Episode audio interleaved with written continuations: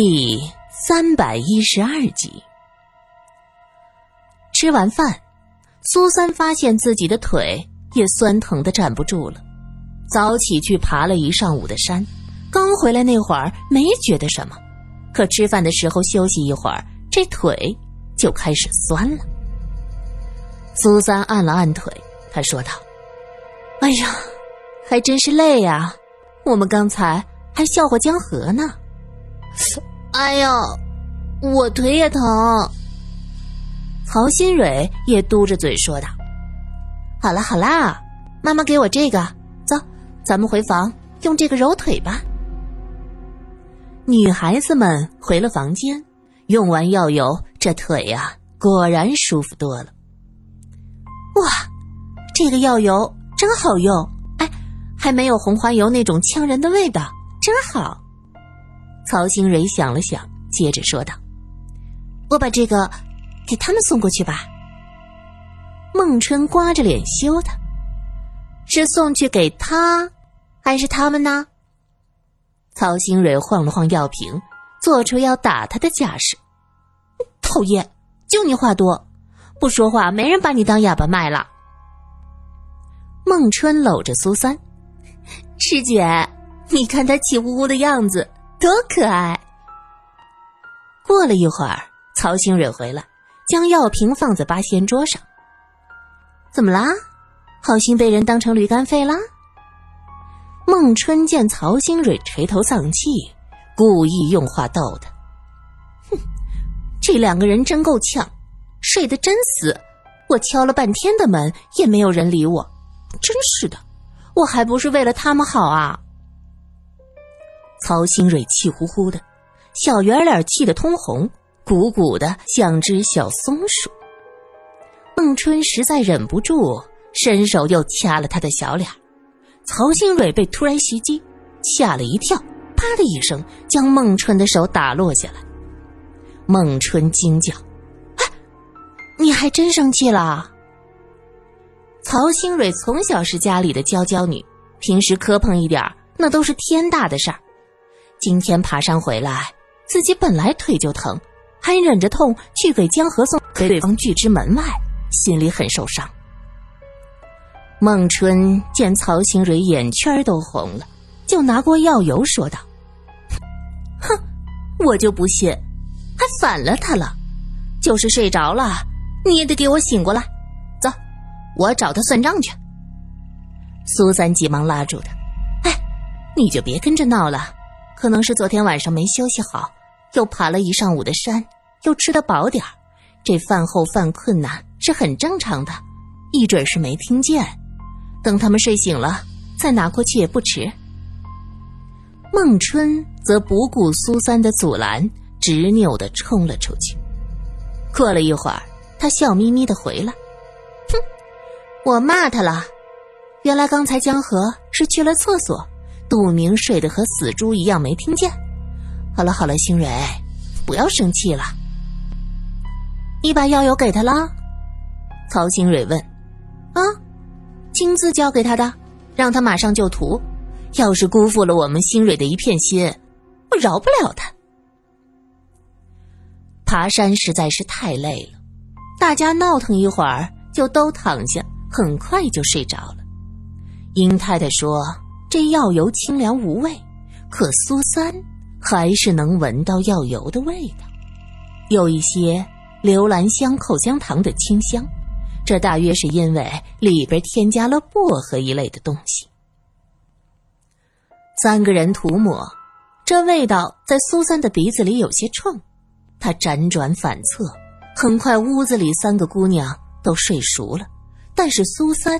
却因为这股子薄荷清亮的味道，始终睡不着，脑门子跟着凉飕飕的，越来越精神。睡不着的时候，若是房间里只有自己，倒也还罢了；要是有几个人，那才折磨人呢。听着别人的呼吸此起彼伏，这心中像是猫在抓，反倒是更加清醒起来。苏三看看睡熟的姑娘，越来越烦躁。他起身，悄悄的打开门，走了出去。大概都在睡着。院里很安静。苏三顺着石板路走着，却远远的看到江河迎面走过来。他走得很快，一边走一边回头，接着就看到了苏三。他猛地一愣，收住脚步。江河，你没午睡啊？呃呃，我去茅厕了。江河的脸微微发红，也不知道是因为太阳晒的，还是走路走的，额头上还有一层细细的汗。厕所，厕所，不是在那边吗？苏三觉得有些奇怪。是，呃，上了厕所，肚子还是不好受，就走一走，消化一下。呃，可能是吃多了。对呀，你刚才吃的太快了，狼吞虎咽的，这可不好。苏三想了想，又说道：“刚才丹丹给孟春拿了一些消化药，你过来，我拿给你吃点哦，好的，谢谢师姐。不用谢我。我也是借花献佛。两个人说着就往回走。哎，你没有抹药酒啊？药酒？江河这俩字儿是声调，有明显的疑问语气。对呀，孟春不是给你送药酒去了吗？哦哦，呃，涂涂涂涂了，给我给我涂了。杜明睡得像死猪一样，他还没用，等他醒过来给他。哦，如果用了药酒，可身上为什么没有那股薄荷清亮的味道啊？苏三回身拿出消化药，交给了江河。回去吃点儿，出门在外，肠胃最重要，消化不好就没有力气出去玩。是啊，师姐。你也休息一会儿，我回去了。江河拿着药，转过身，急匆匆的走了。女孩子们看来是真的累了，一直到晚饭前才醒过来。孟春伸着懒腰说：“哎呀，哎呀，这一天就这么过去了，我哪儿也没去啊，亏大了。”曹新蕊坐起身。揉了揉眼睛，啊，谁叫你的肠胃不争气啊？这也是奇怪了啊。江河的肠胃也不太舒服。刚才你们睡觉的时候，我把消化药给他拿过去了。苏三回来也美美的睡了一觉，此时浑身轻松，舒坦极了。呀，江河也不舒服，那不行，我得去看看他。曹新蕊说着，就跳下床。哎，师姐，你看他，这丫头是不是重色轻友？一听说江河不舒服，恨不得马上飞过去落人怀里呢。孟春指着曹新蕊笑着。曹新蕊嘴巴一撇，哼，你这个白眼狼，中午看到你难受，我还搂着你呢，这会子就开始翻小肠了。俩人说笑一阵，秀姨突然敲门：“小姐，你醒了吗？”尹丹丹急忙开口：“秀姨，我在这儿呢，你找我呀？”苏三听着秀姨的声音传过来：“你下午看到过你钟叔吗？”尹丹丹揉着惺忪的睡眼：“没有啊，我们睡了一下午，没有出门。”怎么了？钟叔还没回来。尹丹丹看看西边，太阳已经倚着西边的山林树梢，很明显到了傍晚时分。没有啊，这人去哪儿了？秀姨一听尹丹丹这么说，她有些焦急，转身就走。我去找找。哎，秀姨，你到哪儿找啊？山哦，呃，当然是地里。这到地里干活，干一下午，可能累得走不动了。我瞧瞧去。秀姨，我和你一起去。尹丹丹追上去，秀姨和钟叔在他的心里是亲人一样的存在，他也有些担心。哎，不用不用，我一个人去就行了。苏三听着他们俩的对话，也走出屋子问道：“钟叔是到地里干活去了呀？”正说着话呢，听到前院有人吵嚷的声音传过来，尹丹丹眼睛一亮，笑着说：“呀，钟叔回来了。”苏三跟着秀姨和尹丹丹跑到前院，看见大门前围了好几个人，看打扮应该是附近的山民。其中一个山民正满脸焦急的和尹太太说着什么，尹丹丹喊了一声。妈，出什么事儿了？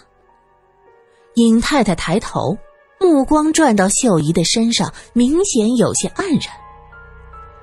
秀姨呀，你可要节哀呀！一个山民见到秀姨，在一边安慰着。秀姨一愣，这是什么意思？尹太太看看秀姨，有些犹豫的说道：“秀秀。”大柱子他们过来说，说看，看到了阿忠的尸体。秀姨听到“尸体”两个字，人晃了晃。太太，你你说什么？尹丹丹急忙扶住秀姨，也喊了一声：“妈，什么意思？”那个叫大柱的山民挠了挠后脑勺，有些懊恼的说。秀姨啊，你别急，是我们一直在对面的山崖采药，刚才下山的时候看到你们家阿忠了，可是他已经死了，靠在竹子上，脑袋上都是血呀，可能是让人从背后砸的，我们就赶紧来报信了。什么？大柱，你说阿忠死了？秀姨追问了一句：“是啊，死了，都凉了，死了有一会儿了。我叫二赖子在那儿看着，就赶紧过来报信，快点找人运回来。等到天黑了，怕是有大牲口出来，那尸体就糟蹋了。”听到这儿，秀姨发出了一阵撕心裂肺的叫声。为什么会这样？是我叫他去看的。老天爷，你要有什么罪什么罚，冲着我来呀！和我家阿忠没关系，为什么会这样？尹丹丹也急了，眼圈红红的，问着大柱子：“你们可看清了？真是钟叔？”哎呀，绝对不会错，他就是一脸的血，我们也能认出那是谁呀？大柱子跺脚，出什么事儿了？一个男人的声音响了起来，原来是江河和杜明，看到门前几个人吵吵，就心知一定出事儿了。此时曹新蕊也走了出来，看到江河，他开心的扑上去。江河轻轻的拥着他，就听见那大叫的村民说：“呀，林太太，你家来了好些人。那既然这样，叫这俩小伙子和我过去运尸体。这天黑了，别被野兽糟蹋了。”曹兴蕊瞪大了眼睛：“什么？尸体？哎呦，我的天哪！谁死了？”江河轻轻的捏他肩膀，示意他不要多问。曹新蕊问道：“他们是要叫你去抬尸体吗？”倒是杜明已经明白过来，应声道：“呃，我去。”喂，杜明，抬尸体，你能行吗？曹新蕊又喊着，苏三也看不过去了，轻轻拉了一下他的袖子。曹新蕊却转过脸问他：“咦，师姐？”你拉我做什么？苏三看了江河一眼，后者是一脸的歉意。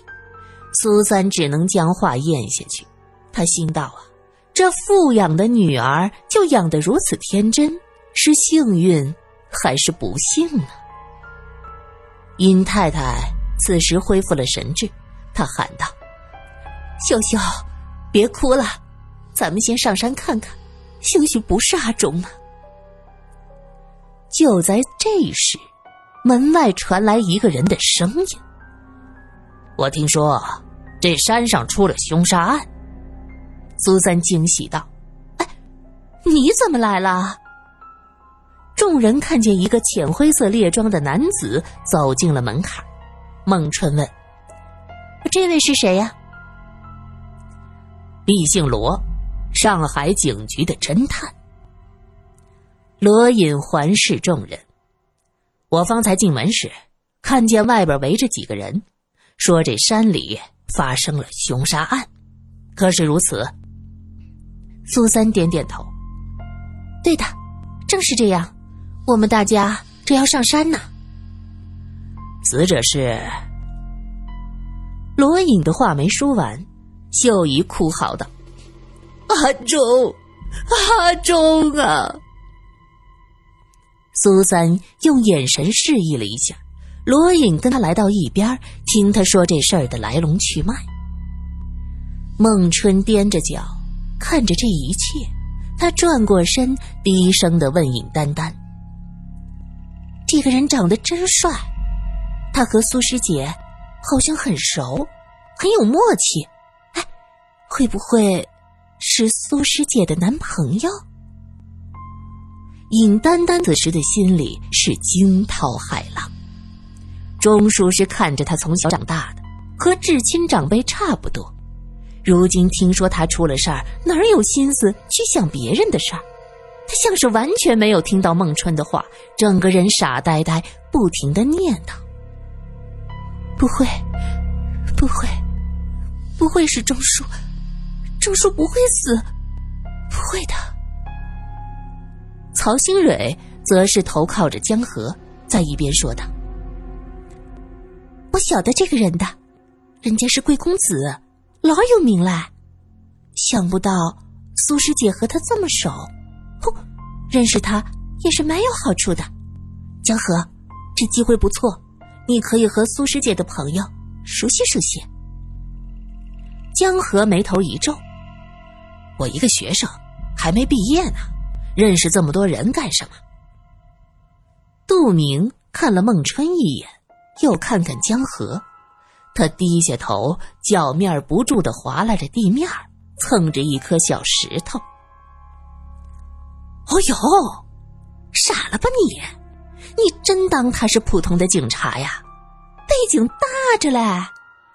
做警察只是他个人爱好，玩玩，多好的机会，能认识这些人，真是的。曹新蕊嘟着嘴巴。撒娇的晃了晃江河的胳膊，江河有些不高兴的呵斥：“你别闹了，这都什么时候了，你还这样？”曹新蕊刚要还嘴，却一眼扫到孟春看他的眼神，充满了鄙夷、嫌弃，还有种说不出的仇恨。曹新蕊从来没见过孟春这样的神情。他吓了一跳，忍不住浑身打了个颤。江河以为他是被自己吓着了，又换成柔声安慰：“这是在人家家里，又出事儿了，你懂事点乖点啊。”这个时候，苏三已经带着罗隐走了过来。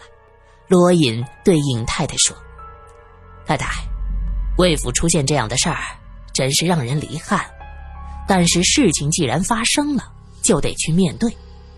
我是上海警局的，是这位呃苏小姐的朋友。尹太太明白他的意思，点了点头，说道：“那就有劳罗先生了，这件事情就委托给罗先生。唉，现在一听出了事儿，我能站在这儿，就已经是极限。”怕实在是走不到山上去了，秀秀啊，你看。秀姨擦着泪，哽咽的说道：“